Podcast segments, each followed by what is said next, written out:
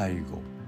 介護する側される側いずれにしても命の時間を味わいたいな。おはようございます。ミッキーです。今日のテーマは介護で学ぶ死生観ということでお届けいたします。え半年前にね、えー、同居していた義理の父が他界をしました。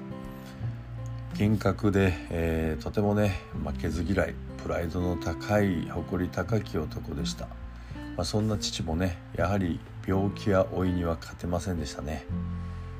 だんだんと弱っていくのを見ていたのは本当につらかったのですがあ逆にある日突然にさよなら交通事故なんかでね、えー、そんな風に突然のさよならと比べましたらやっぱり身内にとってはありがたいことだったなというふうに思います。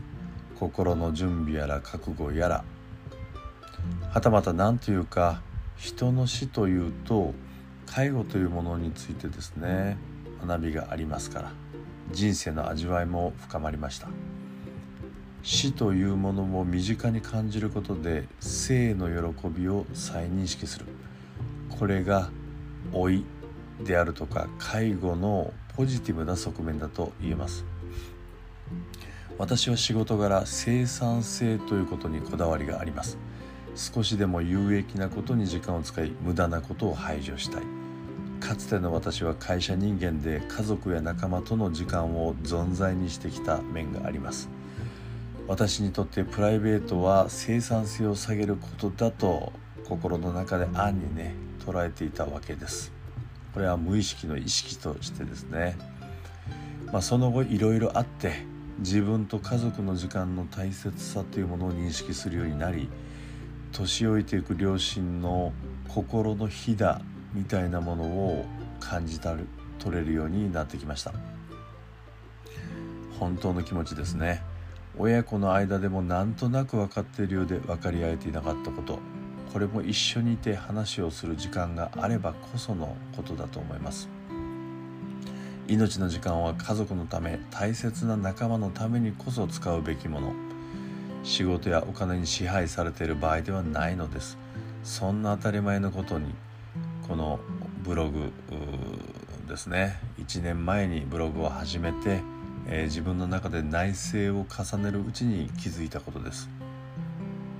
人生のラスポラストスパートを懸命に食べて出してを繰り返した父親。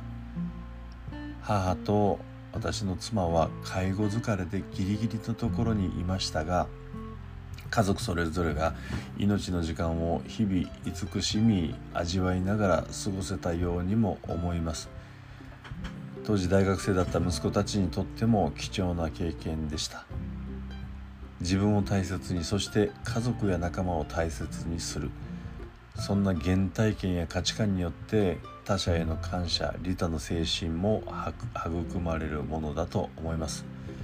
これからの時代ビジネスにおいてもますます本質が求められ働く人の人格や資質が成功とか幸福感に直結するようになります。命の時間を誰とどう使うのか本気で自分の心と向き合って時間の使い方を選択する。エッセンシャルに生きていきたいですね。はい。では今日も張り切ってまいりましょう。いってらっしゃい。ミッキーでした。